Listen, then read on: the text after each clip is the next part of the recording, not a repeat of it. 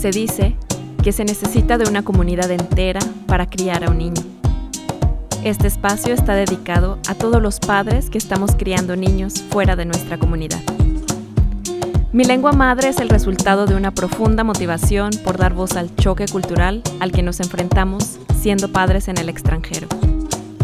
En este podcast presentaremos experiencias personales y un toque de ciencia en cada tema. Esperamos que juntos podamos explorar este sendero y en el camino encontrarnos con nosotros mismos.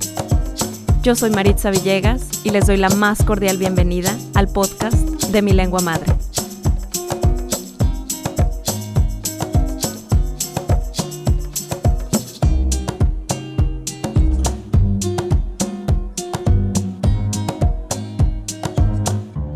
Bienvenidos a un nuevo episodio de nuestro podcast. El día de hoy tenemos la gran dicha de tener con nosotros a Jessica Lula. Jessica, bienvenida, ¿cómo estás? Muy bien, muchas gracias Maritza, gracias por todo, gracias por la invitación, muy bien, muy feliz de poder estar aquí participando contigo. Muchísimas gracias, qué, qué emoción que estés con nosotros. Este es nuestro segundo episodio con psicólogas mexicanas que me enorgullece muchísimo poder presentarles en, esta, en este podcast. Les quiero platicar que Jessie tiene 43 años, que es originaria de la Ciudad de México y que actualmente reside en Brisbane, Australia. A Jessie le encanta el cine y le encanta estar con su familia. Jessie, platícanos un poquito de ti, ¿cómo estás en Australia? ¡Wow! sí, hasta acá nos venimos a vivir a este hermoso país. Ya llevamos seis años por aquí y pues muy feliz de poder continuar con, pues con mi vocación, que es la parte de, de, ayudar, en la parte de, de, psicología, en la parte de dar terapia. Estoy muy agradecida que se me ha dado esta oportunidad de poder continuar, ¿no? Aquí, aún estando muy lejos de, México. Maravilloso. Oye, Jess, platícanos un poquito, a ver, ¿qué estudiaste? ¿Cómo, cómo fue que, que te inspiraste para estudiar esta carrera?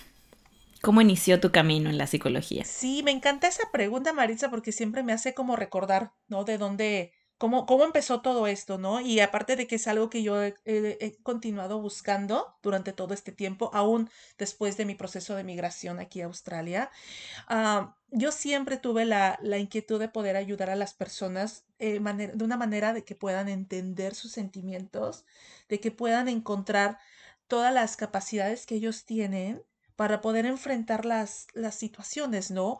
Eh, yo veía, no sé, a mis amigos, a mi gente cercana, ¿no? Que me decían, es que no soy capaz de esto, por ponerte un ejemplo, ¿no? O cosas así. Y yo veía del otro lado de, sí lo tienes, nada más es que, lo, que, que te des cuenta, que sigas adelante. Ahí empezó todo.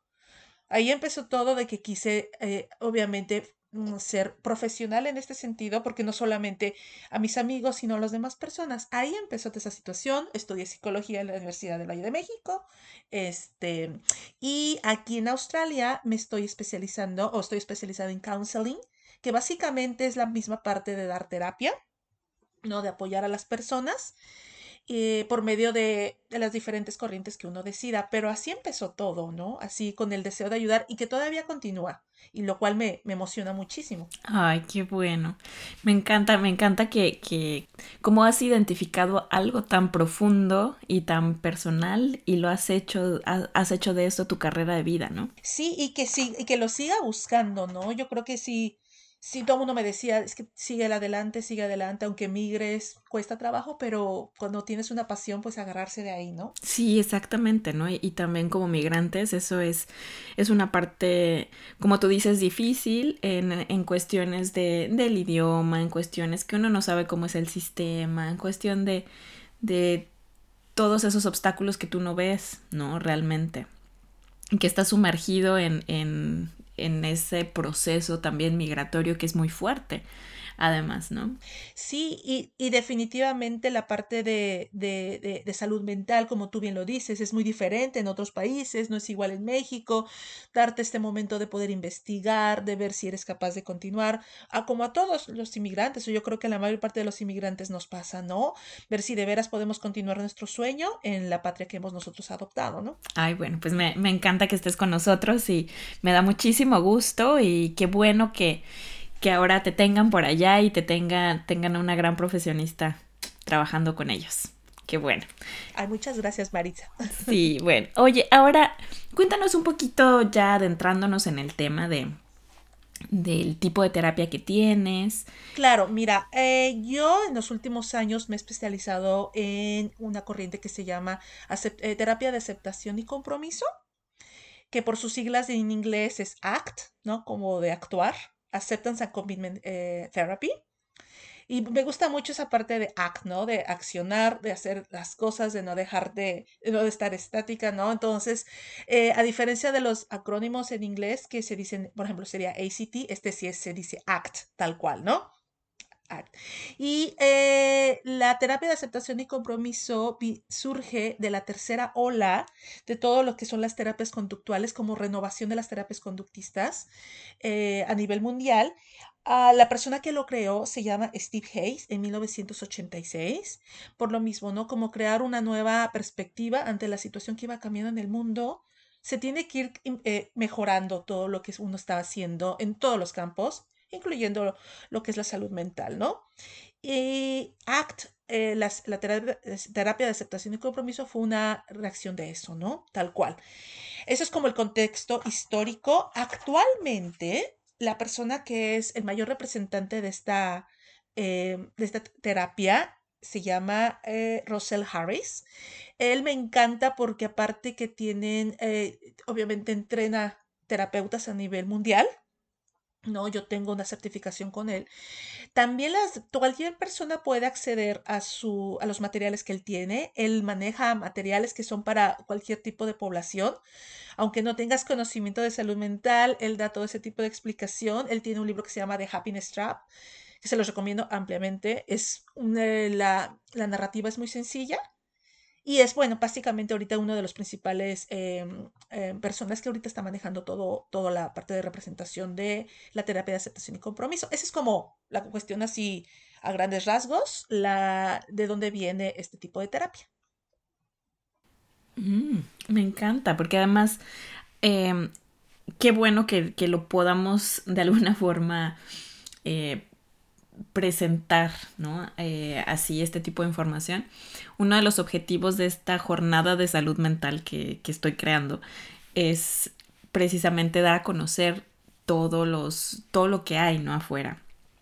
De dónde viene. Entonces, eh, para ubicarnos un poquito para los que no tenemos tanto conocimiento de, de dónde, ¿no? ¿Qué es, qué terapia me conviene o qué es lo que hay allá afuera incluso. Em, me encanta que nos lo presentes de esta forma. Eh, entonces, muy bien. Oye, em, ahora platícame más o menos eh, para quién está desarrollado este tipo de terapia, en qué circunstancias de la vida eh, es mejor tener este tipo de terapia. Claro, Maritza, eh, esa es una muy buena pregunta y yo creo que ese tipo de pregunta definitivamente hay que hacerlo para todos los tipos de terapia que existen, ¿no?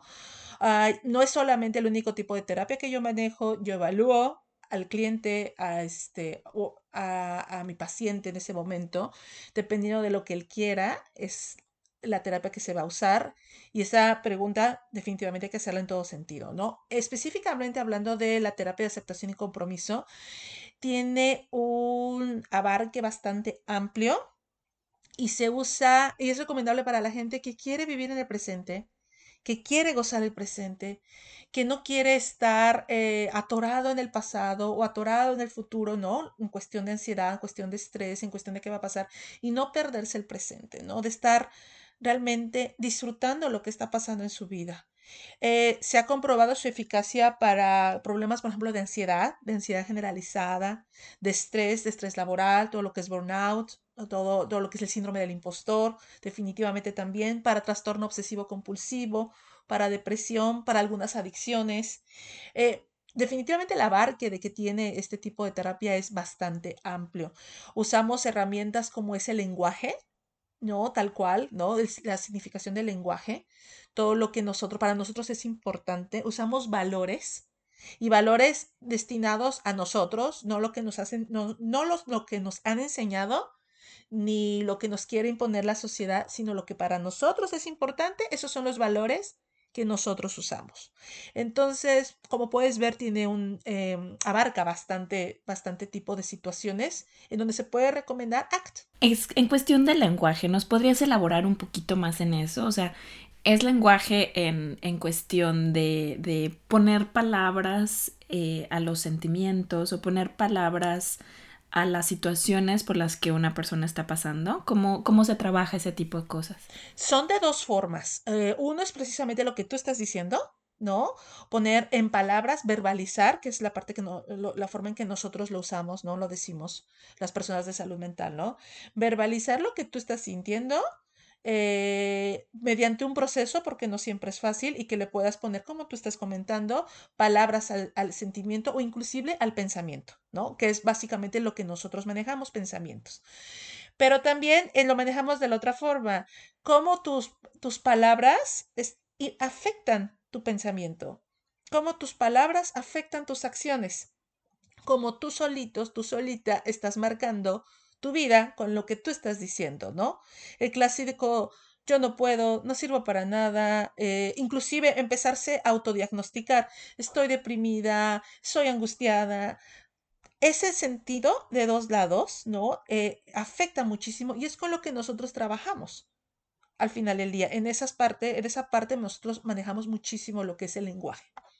Ay, es, que sí tienes toda la razón, porque al final uno se termina creyendo lo que, lo que, eh, lo que uno dice, ¿no? Y también el darnos cuenta del poder de la palabra, o sea, es súper importante porque, bueno, no sé, no sé si esto, si esto realmente tenga cabida en, en, lo que acabas de decir, pero se me ocurre también que el poder de la palabra no es, no es solamente lo que tú te dices a ti mismo, sino lo que también, eh, la manera en la que impacta a los demás. ¿No? Entonces, por ejemplo, con nuestros hijos, eh, ¿no? Eh, y, el no tener una conciencia de eso es, pues, pues puede ser bastante grave también. Eh, muy importante lo que estás diciendo y más cuando tenemos hijos, ¿no? Definitivamente nosotros le estamos marcando el futuro con lo que les estamos diciendo, ¿no? Yo creo que ahorita hay más conciencia o se está desarrollando más esa conciencia de lo que impactan y, y, no en el sentido de, de, ser permisivos, sino simplemente ser conscientes de lo que uno está diciendo. No estoy hablando de no tener límites, sino de ser consciente de lo que tú estás transmitiendo tal cual, ¿no? Definitivamente tiene que ver completamente todo lo que, todo todo que ver con lo que estás diciendo. Eh, ahora, ya platicamos de para quién se recomienda, ya hablamos de que es un, de que es un, una terapia que tiene un espectro muy amplio. Pero ahora, ¿para quiénes no se podría recomendar esto? ¿Para, ¿O para qué tipo de problemas o circunstancias? Platícanos. Claro, y, va muy relacionado con lo que tú está, estábamos platicando al principio, ¿no? No todas las terapias son para todos, esa es una mentira, ¿no? Eh, yo creo que cualquier, no, no creo, no, yo estoy completamente convencida que cualquier especialista de salud mental está de acuerdo con esto. No, no hay verdad absoluta, simplemente hay forma de cómo lo manejamos y con quién. Y en específico, ACT no está em, indicado para personas que precisamente tienen limitada la parte de lenguaje. Y lenguaje no me estoy hablando, no, no lo confundamos con el habla, con la capacidad de hablar no va relacionado con eso. Una cosa es lenguaje y otra cosa es el habla, que eso muchos este, terapeutas del lenguaje me, lo van a poder eh, ratificar, ¿no? Es muy diferente. Es más bien esa capacidad cognitiva de poder usar toda todo el lenguaje, todo el significado que le podemos hacer, usar, la codificación que hagamos. Entonces, por ejemplo, personas que tienen cierto grado de autismo no es recomendable, gente que tiene algún tipo de daño cerebral o algún tipo de discapacidad que afecte la, la cognición del habla, no está indicada. Existen otro tipo de terapias que son mejores y que dan resultados para este tipo de condiciones y que son completamente indicadas, ¿no? Ay, perfecto. Pues está, está muy interesante que lo, que lo pongas así también, porque justamente eh, esto que dices de, de, de, que una terapia puede servir para todos y que, y que aquí, ¿no? Eh, cualquier persona es bienvenida, pues yo creo que es, es, una, es una parte de responsabilidad del terapeuta de poder también identificar qué casos no son los que pueden, pueden ser ayudados ¿no? en este tipo de terapias. Definitivo, definitivo. Una persona eh, dedicada a la salud mental tiene que mantener ese nivel de ética y no por tener más clientes o más pacientes vas a tomar todo lo que se te llegue. Mm, esa parte de ética debe caber en todos nosotros. Definitivamente. Oye, y ahora platícanos un poquito de cómo es, cómo es una consulta contigo. Yo, imaginémonos que estamos así en, en la, la primera consulta. ¿Cómo es? Mira, comúnmente las personas llegan a mí la primera consulta con algún tipo de desestructura, o sea, tienen algún problema muy latente, muy fuerte para ellos. Entonces, comúnmente las personas me llegan siempre, te podría decir como un 90% llegan completamente desestructuradas, ¿no? O sea, que sí están obviamente pasando una situación que ya los orilló a buscar ayuda, ¿no? Lo cual a veces, por supuesto que, que es completamente válido, pero por otro lado, esa parte de poder prevenir, lastimarnos de la salud mental, de, de, poder tener ese tipo de conciencia, en muchos países no existe.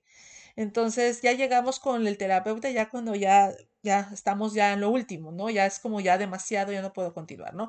Por supuesto que está la otra parte que quiere hacer un trabajo eh, terapéutico antes o que se quiere conocer o alguna situación, están de los dos lados, ¿no? Entonces, para mí, las primeras consultas es conocer al cliente, ¿no? Conocer al, a, este, a la persona que me está, me está dando eh, su confianza, poder trabajar con ella, ¿no? Y sobre todo establecer objetivos. Yo soy muy clara con los objetivos. ¿Qué buscas? En la terapia, ¿no? ¿Qué es lo que deseas? ¿Cuál es tu sueño o cuál es tu intención de estar en terapia? Porque muchas veces ese tipo de, de, objetivos no los podemos cumplir. Entonces, porque hay que aterrizarlos, ¿no? Entonces ahí entra otra vez la ética. Hay que ser como muy, este, muy, muy conscientes de eso, ¿no? De, ok, podemos lograr esto, podemos hacer lo otro. Entonces, yo trabajo mucho eso, las primeras consultas, a ver, ¿qué objetivos tienes? Cómo los podemos manejar. Por supuesto que yo les platico cómo trabajo yo, que es mucho lo que te estoy diciendo. Eh, cuando les platico, básicamente que es ACT, ¿no? Que es, digo, que es lo que más he trabajado últimamente. Yo lo que les comparto mucho es, eh, obviamente, de qué se trata. Yo les explico tal cual de qué se trata, así como te lo he platicado a ti. Eh, y y aterrizo diciéndoles que no es que quitemos, el objetivo de esto no es que quitemos o desaparezcamos el síntoma, que puede ser alguna cuestión de tristeza, alguna cuestión de, no sé, de ansiedad tal cual, sino que aprendas a convivir con ese síntoma y que puedas aprender a ser felices, a ser feliz. Ese es el objetivo de ACT al final del día, ¿no? No que hagas a un lado todo lo que tú sientes, que a lo mejor lo has intentado por muchos años y sigue ahí y, yo, y, eso es algo que yo verdaderamente creo porque yo lo he vivido personalmente, ¿no? Años y años tratando de quitar X síntoma, inclusive con pacientes que yo manejaba antes y no se ha logrado. Pero si le cambias el foco, cambias un poquito la perspectiva, ¿no has pensado que a lo mejor puedes ser feliz aún con este tipo de situación? Te lo mereces. Ya lo intentaste quitarlo, ahí sigue puedes continuar tu vida. Entonces, cuando les cambio ese sentido, cuando les cambio ese tipo de perspectiva, la, la primera reacción es, se sorprenden, ¿no? De, ¿en serio? Yo, claro que se puede, simplemente hay que tratar de hacerlo en cuestión estructurada, seguida y demás, ¿no? Entonces les explico de qué se trata. Yo uso mucho, em, muchos ejercicios de mindfulness, precisamente para lograr todo ese acercamiento al presente que, eh, que no, el mindfulness no es propiamente algo esotérico, sino es la habilidad de vivir en el presente, que a mí me fascina, porque nos perdemos mucho pensando en el ayer, pensando, ajá, pensando en, la, en el futuro. Sí, no, no, es, es, es extremadamente parte de la realidad actual, ¿no? y nos perdemos el presente, entonces las técnicas de mindfulness y todo lo que es aceptación y compromiso, la terapia de aceptación y compromiso van de la mano. Entonces es así como yo manejo, manejo muchas tareas, que les dejo como reflexión entre sesión y sesión. Y yo pido mucha retroalimentación constantemente para saber que vamos por el buen camino, ¿no? ¿Cómo vas? ¿Cómo te has sentido? ¿Quieres que cambiemos los objetivos? ¿Los podemos cambiar? Nada es fijo, todo lo dicta el, paciente, ¿no? Entonces, más o menos es así como yo manejo mis, mis terapias. Ay, qué bueno. Me, me, gusta mucho escuchar todo, todo esto. Oye, pero a ver, platícanos un poquito. El, cuando tú hablas de, de que llegan contigo Em, desestructurados, fue la palabra. ¿A qué te refieres? Personas que, que tienen algún problema mm, fuerte para ellos y desestructurado lo usamos en psicología en el sentido de que, imagínate como una bola de cristal hecha a pedazos. O les engañó el esposo, o la, o la abandonó la novia, o tiene un problema muy fuerte con sus hijos, o tiene un problema de autoestima extremadamente fuerte que ya le afectó en el trabajo. O sea, ya están en un momento, no voy a decir oscuro, pero en un momento no muy bueno en sus vidas. No, que no están al 100%, que sus pedacitos están regados. Entonces, mi trabajo y el trabajo de cualquier em, profesional de la salud es recoger los pedacitos en esa cita para ayudarles a ver que no todo está perdido. Y eso no se hace, eh, no se hace en una cuestión de, optimismo, se hace en una cuestión bajo, una, bajo un esquema de platícame, eh, te platico, te pregunto para obtener más información y de ahí voy a sacar todo lo que tú puedas usar ahorita en este momento. Que a lo mejor tú no lo estás viendo, pero tú tienes esos recursos y tú tienes ese, esa, ese network que te va a ayudar, ¿no? Eso, eso es así como lo, lo, manejamos, ¿no? Que llegan en un momento de desestructura, un momento pues feo en sus vidas tal cual, ¿no? Pero por supuesto que no pueden ver todo lo que tienen. ¿Quién lo va a ver? O sea, nadie, nadie, nadie lo podemos ver si estamos en uno, en el hoyo, ¿no? Por así decir, sí, exacto, así tapados, no se puede. Entonces, esa es eh, la mayor parte en que la, la gente llega conmigo, en una desestructura, ¿no? Pero bueno, eso es también la parte de nosotros, poder ayudarles a estructura, por lo menos en esa, en esa sesión. espera, tú, tú me contaste esto, tú me dijiste esto, no todo está perdido. Que comúnmente lo es. O sea, yo te podría decir que, que un 90% de los que me llegan así de estructura pueden salir adelante y pueden sacar porque tienen las herramientas, nada más que pues no las ven. Claro, claro, y además, además suena como muy motivacional, ¿no? O sea, que en esa, que uno llega eh, buscando ayuda y que puedas encontrar esa parte de, de esperanza que tú no puedes ver, porque precisamente como lo dices, uno está tan metido que no puedes ver más allá de la nariz. Em, yo recuerdo perfecto que cuando la primera vez que yo me acerqué a, a una psicóloga a pedir ayuda, eh, yo le decía es que yo utilicé una metáfora eh, que, hasta la fecha me sigue, mm, eh, me sigue ayudando mucho, que era que, que le decía, mira, es que haz de cuenta que, que yo tenía un librero y tenía todos mis libros perfectamente acomodados y pasó algo, justo fue cuando pasó el terremoto en México, en el 2017. Entonces haz de cuenta que pasó un terremoto y me tumbó todo el, todo el librero. Y yo no los puedo acomodar. Yo siento que, que que yo necesito ayuda en este momento para poder acomodar todos mis libros en, o sea, libros en, no, sentimientos, pensamientos y todo es, estaba así, todo estaba regado, todo estaba completamente desestructurado. Eso es la desestructura, exactamente eso es la desestructura. Exactamente eso es. Y, y, y más allá que el optimismo y más allá de decirte ánimo, tú puedes, ¿no? Que a nadie le sirve, o sea, a, nadie le sirve, o sea, a mí se me hace tan, tan incoherente de, ay, no estés, que le digan a una persona que está triste, ay, no estés triste, piensa cosas, no estés triste, piensa cosas positivas. O sea, en serio no lo había pensado, o sea, no, o sea, gracias, no se me había ocurrido, ¿no? No va por ahí, o sea, es que no es así, es que uno necesita ayuda y a lo que le digo a todos mis pacientes, a todos, a todos mis pacientes es, el simple hecho que estás aquí, buscando ayuda es una muestra de amor propio. Tan sencillo. Y es una muestra de valor. A quererte y ayudarte. No hay más. Y, simplemente que el, que, el paciente vea eso, cambia, cambia la estructura. O sea, te, le cambia el día. Así de, sí es cierto, sí es cierto, estoy haciendo algo para mí. Sí, no es maravilloso. Oye, ¿y qué, eh, qué tan largas eh, son este tipo de terapia, por ejemplo? ¿Qué, aspecto de tiempo tiene? Claro, mira, obviamente todo, todo el proceso terapéutico depende de cada persona, depende de cada problema, de que, depende de cada situación, sobre todo porque eh, comúnmente durante el proceso terapéutico van cambiando los objetivos y las personas quieren trabajar otra cosa. O sale alguna otra situación que hay que trabajar en ese momento, ¿no?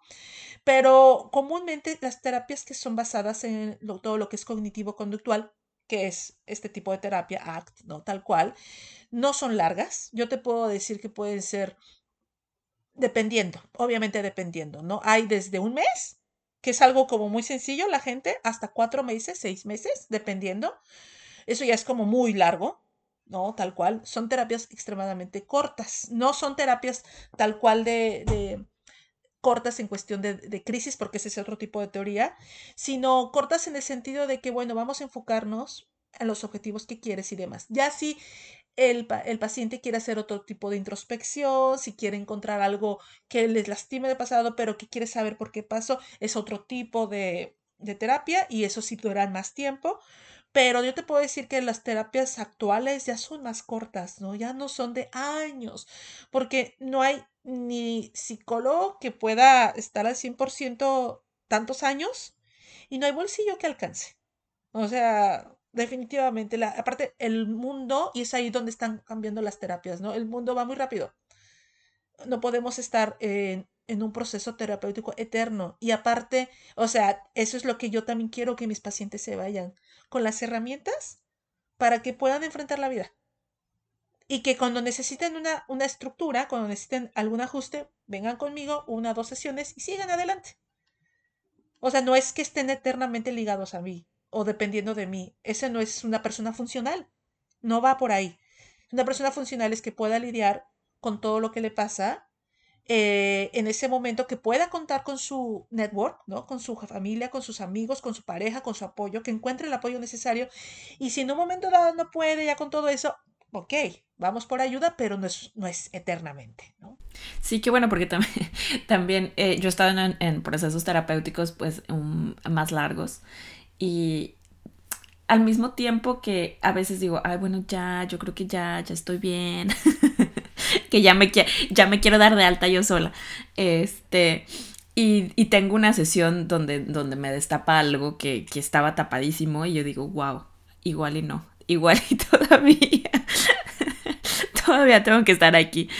Este, porque se siente un poco como, como abrir la caja de Pandora, o sea, ¿no? Cuando empiezas a, ser consciente y empiezas a ser un poco más eh, reflexiva, ¿no? De, de, tu vida, del porqué de las cosas, de por qué de tus acciones o de tus pensamientos, te va llevando por un lado, em, yo, lo, yo lo he vivido como un proceso de autoconocimiento maravilloso, porque, porque también me ha ayudado a ver que quién soy, ¿no? O sea, a, conectar un poco con, todo ese tipo de cosas, así que yo por eso amo, amo la terapia.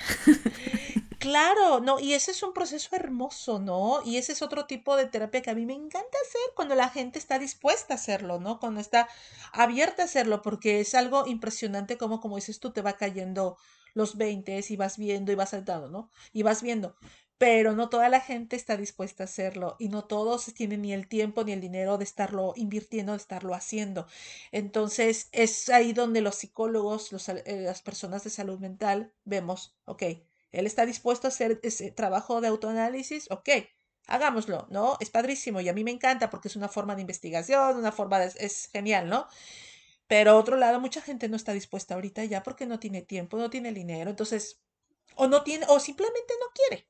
Simplemente dice, ah, no quiero saber Es que es trabajo, es mucho trabajo, realmente, y, realmente el compromiso, el compromiso que uno tiene que tener consigo mismo, pues es bastante alto y, como dices muy bien, no, no en todos los, en todos los momentos de la vida es, es bueno o, es necesario o es, necesario. Eh, Exactamente. No siempre a lo mejor es necesario, ¿no? Abrir esa caja de Pandora, como tú dices. Uno de los, de los pilares precisamente de la, de la terapia de aceptación y compromiso eh, nos comenta eso, de que no hay una persona 100% sana hablando de cuestión de emocional, de salud mental. No hay. Y no hay que aspirar porque nadie lo es. No, no, no, no, no, no, Nadie lo es, nadie lo es. Y es algo que hay que mm. desmitificar desde el principio, ¿no? Y es algo que yo platico mucho con mis pacientes, ¿no? O sea, siempre va a haber algo, siempre, siempre va a haber algo, ¿no? Siempre va a haber algo, nunca estamos al 100%, eh, no sé, felices, sin preocupaciones, o sea, nunca va a ser, claro, hay momentos, hay momentos durante tu día, ni siquiera voy a decir durante la vida, ¿no? Durante tu día en que sí estás tranquilo. Eso, eso, y eso es por eso que me encanta este tipo de terapia. Eso es lo que tú tienes que agarrar. Eso es lo que tú tienes que valorar. Y eso es ahí donde no te quieres perder esos momentos. Estar presente de esos momentos y que te agarres de esas buenas cosas que estoy segura que pasan en tu día. Por lo menos una vez. Por lo menos una. Por ahí va, por ahí va este tipo de terapia, por eso me encanta tanto, ¿no? Qué bonito. Ay, qué, emoción, porque aparte es como súper motivacional, o sea, eh, cuando la motivación es intrínseca, ¿no? Además, em, cuando la encuentras. Exactamente, exactamente. Sí. Oye, nos platicabas en un principio que, que trabajas con adolescencia.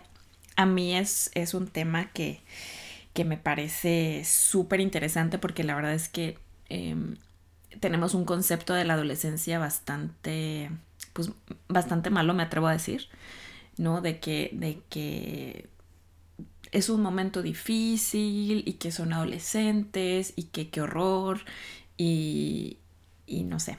Em, pero además de tratar al adolescente, eh, tú tratas también a los padres, en este caso al, me, me, gustaría enfocarnos en la mamá, en la mamá de un adolescente, ¿cómo, cómo lo abordas tú? Y, y, y, que, y gracias por preguntarlo, porque es algo que me apasiona. Me apasiona muchísimo trabajar con tanto con adolescentes como con mamás, papás con adolescentes, ¿no? En este caso hablando, hablando propiamente de las mamás, ¿no? Que en su generalidad somos las que más nos queremos eh, preparar o queremos tratar de ayudar a nuestros hijos. Por supuesto, no estoy diciendo que los papás no, pero en la mayoría de los casos es así, ¿no? Eh, yo trabajo con varias mamás con adolescentes y comúnmente lo que ellas no pueden o lo que no podemos nosotros estructurar, y estructurar precisamente viene de enfrentarse ante todos estos nuevos retos, es ¿cómo ayudo a mi hijo? ¿Cómo le hago? O sea, ¿en qué momento le hago? Porque ya cambió todo. Ya no es tu niño chiquito, ya no es un toddler, ya no es un bebé, ya no es un niño inclusive, ¿no? Que ya depende de ti al 100%, que tus decisiones que tú haces como mamá ya son las que se tienen que hacer. Ya cambió eso. Entonces, ahora, ¿cómo lo ayudo, no? ¿Y cómo hago ese tipo de, de transferencia de ser una mamá de un niño que dependía de mí y al, y al otro día ya es un adolescente que quiere hacer todo por su cuenta, que ya toma sus decisiones, que ya echa pleito, que ya quiere ser libre, que quiere tener independencia? Ah, es como, como muy, muy confrontante y es muy fuerte para las mamás que podamos ver eso. O sea, es, es así de, ya me cambiaste el mundo otra vez, ¿no? De un, de un momento al otro, ¿no? Y yo con lo que, lo que hago mucho con ellas es poder explicarles qué está pasando con su adolescente en ese momento, tal cual, ¿no? Y qué es lo que ellas podrían hacer en un momento dado dentro de, su, dentro de lo que ellas se permitan, dentro de lo que ellas entren en sus valores, porque también entra mucho de eso, pero que también aprendan de su hijo cómo pueden trabajar juntos, porque ya cambió la relación, vuelvo a repetir. Ya no es una relación de que la mamá dice todo. No, ya está empezando a ser una relación más de equipo. Ahora sí, de, de equipo. No hablo de iguales, porque obviamente hablamos de cuestión de, de, este, de respeto y demás, pero sí estamos hablando de, de propiamente de ya cambiar completamente la, la, el enfoque, ¿no? Bueno, ahora sí te voy a pedir tu opinión ahora sí vamos a este, o sea, en ese sentido, ¿no? A lo mejor antes decíamos ABC y el niño decía sí, sí, sí. O la niña decía sí, sí, sí. Ahora no, ya no es tan fácil, ya no te va a estar diciendo sí a todo, o sea, o que ahora sí lo tienes que escuchar, ahora sí tienes que encontrarlo y nosotras también aprender a, a, a dejar que entre esa otra opinión es fuerte. Entonces yo trabajo mucho con ellas en eso, ¿no? De en qué sentido reestructurarse ellas ¿no? Dentro de todo, que sepan cuáles son las herramientas psicológicas de network, ¿no? Desde la gente que cuenta, ¿no? De los apoyos que cuenta para poder ayudar a su hijo y, o hija y qué necesita en ese momento su, este, su adolescente, ¿no? Porque también ahí va cambiando. los adolescentes cambian todos los días. Cambian todos los días. Y también cuando les comento a, mis, a mis mamás pacientes de que eso es también neurológico, o sea, es a nivel cerebral, o sea, es química cerebral, o sea, ni siquiera es porque ellos quieran, o sea, porque en ese momento se le antojó ser grosero, hasta tiene un significado, tiene una, un origen eh, de química cerebral. Entonces, por ahí empezamos, buscar ese cambio de rol, de qué manera ellas los pueden ayudar y que puedan aterrizar los temores que ellas tengan porque como mamás siempre vamos a tener miedo por nuestros niños. Toda la vida. O sea, aunque se vayan de la casa, no sé, siempre va, siempre va a haber eso. Entonces, aterrizar todo eso ayuda muchísimo en la terapia con mis mamás, ¿no? Sí. Sí, la verdad es que es un, es un tema tan, tan especial eh, y me encanta que lo estemos abordando porque como te decía al principio, ¿no? Eh, tenemos tanta, tantos em, conceptos erróneos acerca de, la adolescencia y del adolescente. Y, nos cuesta, de verdad, como más, porque además eh, siento que, la adolescencia está llegando cada vez más temprano.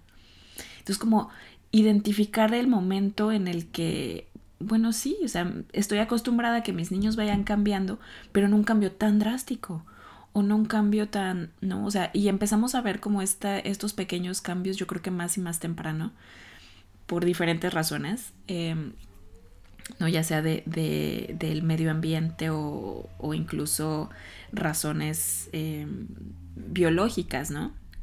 Como tú dices, eh, y, em, y, empieza, empieza como, como que nos agarran desprevenidas, ¿no? Nos agarran así como fuera de, de, lo que tú esperabas. Yo decía, no, pero es que esto me, yo, yo esperaba que esto me pasara hasta que cumplieras 13, 14 y tienes 10 y ya lo estás viviendo. O sea, ¿en qué momento te convertiste? ¿No? Y, tratar de, de, adaptarnos nosotras y dejar ir también. Eh, porque, porque yo creo que también es, es un poquito un proceso de, de duelo, ¿no? De, de del ya no, cuando te das cuenta que ya no es un niño, de que esa etapa ya está terminando. Em, y, qué bonito que entre este tipo de terapias, o sea, yo lo veo muy claro que este tipo de terapias puede ayudar tanto a, a decir, bueno, pero ahora, ¿por qué, ¿por qué no aceptar y por qué no embrace ¿no? El, el, este momento, ¿no? Em, que ahora viene con, esta persona fantástica, maravillosa, nueva, em, que es tu hijo, ¿no? Y que, o tu hija, y que, y que se está convirtiendo en una nueva persona y tratar de, incorporarte, o sea, pero pues son cambios, ¿no? Y son, y todos los cambios son difíciles o, o todos los cambios tienen un poco de, de resistencia, ¿no? De un lado o de otro lado, porque pues así es. Sí, sí, sí, no, y, lo dices muy bien, es un duelo, ¿no? La pérdida. Y lo que nos ayuda ACT es precisamente a que, ok, sí, cierto, trabajemos con, con toda la parte del duelo, pero se te está yendo este chico, esta chica, y tienes que vivir ahorita el presente porque es ahorita cuando te necesita.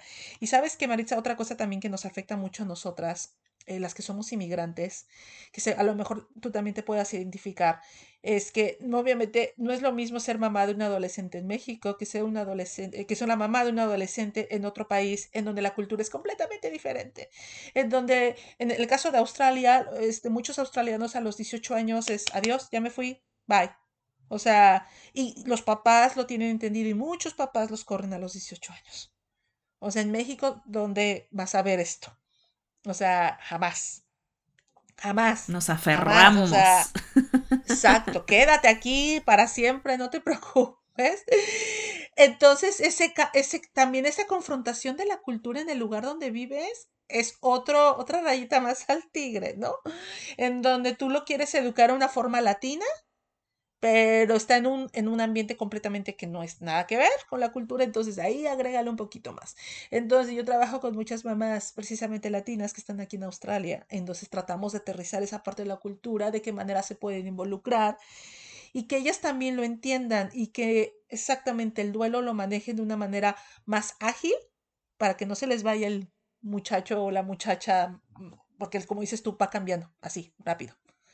Entonces, tenemos que, ahí nos tenemos que poner las pilas, porque es ahí donde ahorita donde más nos necesitan, porque se están empezando a ir. Exactamente, ¿no?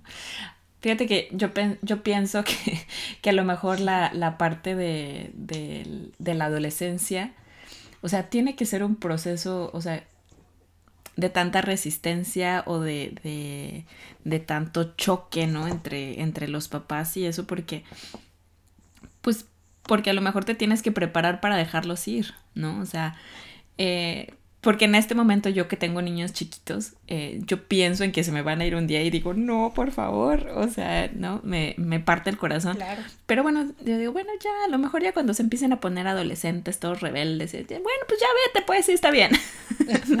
Como que es un proceso que nos tiene que ayudar nosotras a, a, lidiar con esa, con esa parte. Pero bueno, o sea, eh, era, era un poco, era un poco broma. Pero eh, eh, esto, esto que tú dices de la, de la, cultural, de la culturalidad em, me parece también muy interesante y, es algo que, a lo mejor yo lo estoy empezando a pensar y em, mi niño apenas va en la primaria, pero, pero aún, aún así estoy viendo que, que yo tengo, por ejemplo, es este miedo, ¿no? De, de decir, es que yo no fui a una primaria aquí en Noruega.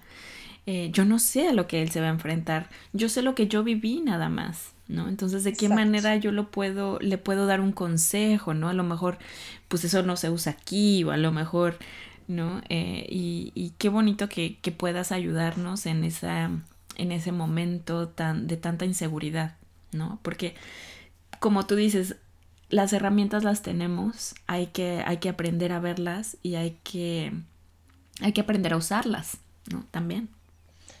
Sí, definitivo. Y algo que nos pasa a todas las mamás, ¿no? Esa parte de inherentemente, ¿no? Inherentemente nos pasa, ¿no? De sentirnos culpables. O por hacer mucho, o por no hacer nada, o por no estar haciendo lo suficiente, ¿no? Entonces, esa, esa culpa, que es mucho de la cultura latina, yo creo también, ¿no? Traspolarla a un lado de querer investigar, querer actuar. ¿no? Ok, no sería lo más conveniente que te, hicieras, que sintieras culpable, obviamente, porque no es tu culpa, nadie nace sabiendo ser mamá en la vida, ¿no? Pero bueno, si algo te ha de empujar ese sentimiento, que sea para ayudarte y que ayudes a, y que ayudes a tu hijo, ¿no? Que te puedas, te puedas preparar, como tú dices, que, te, que puedas investigar, que te puedas acercar a un profesional de la salud, ¿no? El que sea, pero que puedas ayudarte, ¿no? Es, es, ahí es mucho act, ¿no? O que esa parte de culpa, ese sentimiento negativo, bueno, que te ayude a continuar, ¿no? Entonces va por ahí como tú dices, ¿no? Yo, yo, también te entiendo completamente, ¿no? Esa parte de yo no estoy segura si esto se ve bien, yo no estoy segura si esto está así, o, o sea, es completamente diferente a como nosotras crecimos, tal cual, ¿no? Pero al final del día siempre hay opciones y como tú dices, o sea, como, como lo hemos comentado, ¿no? Todas tenemos los recursos. Simplemente hay que verlos y ponerlos en acción, ¿no? Sí, fíjate que me gustaría utilizar el espacio también para, para recomendar un libro que, que, me ha ayudado bastante, que se llama The Teenage Brain o El cerebro del adolescente, de Francis E. Jensen, eh, donde habla precisamente de la parte biológica de la adolescencia. Y, también nos habla de, que hay, eh, hay muy poquita investigación, de hecho, ¿no? En la parte neurológica, En, la, en la etapa de la adolescencia, y que es una etapa también tan crucial en la vida, eh, donde desgraciadamente muchas cosas pueden ir mal también.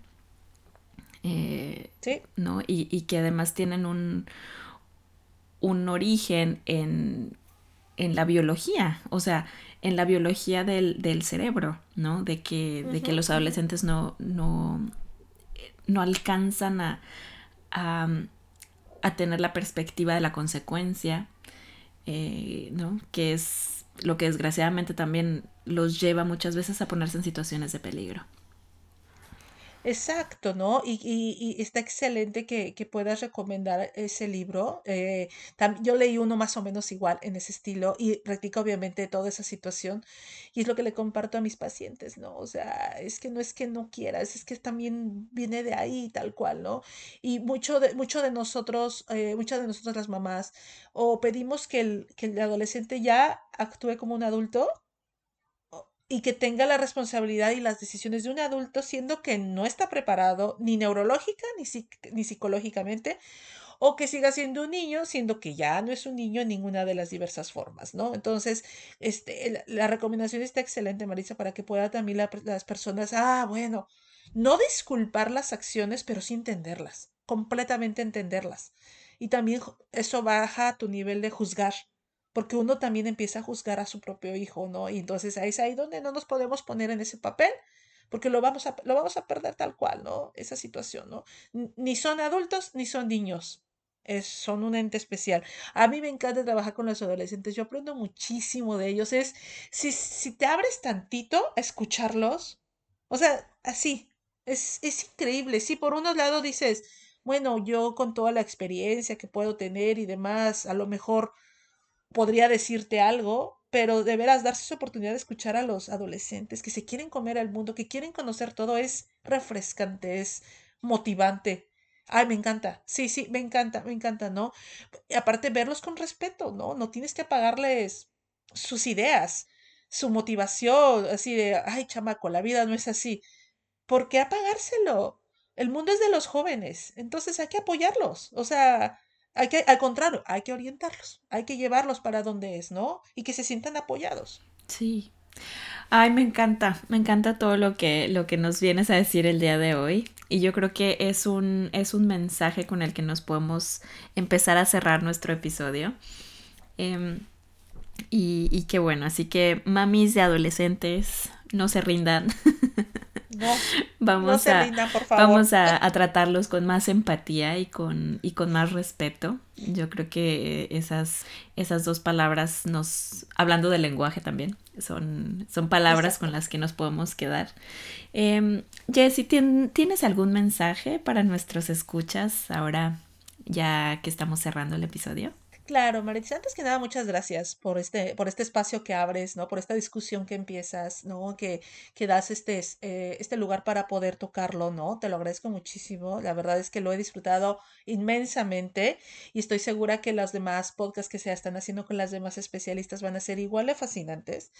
Y también muchas gracias a nuestros escuchas que se dieron esa esa oportunidad, ¿no? Tuvieron esa curiosidad de escuchar un poquito más y de, de saber de este tipo de situaciones. Ojalá se lleven, se lleven algo de todo esto, pero lo principal que me gustaría que se llevaran es que no están solos, por más eh, feo, deprimente, trastornado que se ve el panorama, no están solos. Acérquense a su network, acérquense a sus amigos, levanten la voz, acérquense con su familia o acérquense con un profesional de la salud. Siempre va a haber una opción, siempre lo hay, ¿no? De verdad, no están solos. Ojalá se vayan con esa, con ese sentimiento, ¿no? Qué bonito, Jessy. Muchísimas, muchísimas gracias.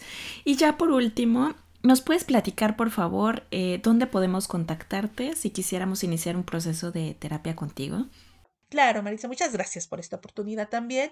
Eh, tengo mi página de internet, mi website, que es www.jessicalule, L-U-L-E, eh. Ahí me pueden contactar y mi correo es info arroba jessicalule.com. Entonces, cualquiera de las dos formas me pueden contactar. Perfecto, pues muchísimas, muchísimas gracias, Jessie, otra vez. Eh, yo también he disfrutado muchísimo este, estos, estos minutos que nos podríamos quedar aquí a platicar y seguir y seguir y seguir. Eh, pero te agradezco muchísimo todo, todo lo que haces y, y también este, que te hayas dado este momento para, para compartirlo con nosotros.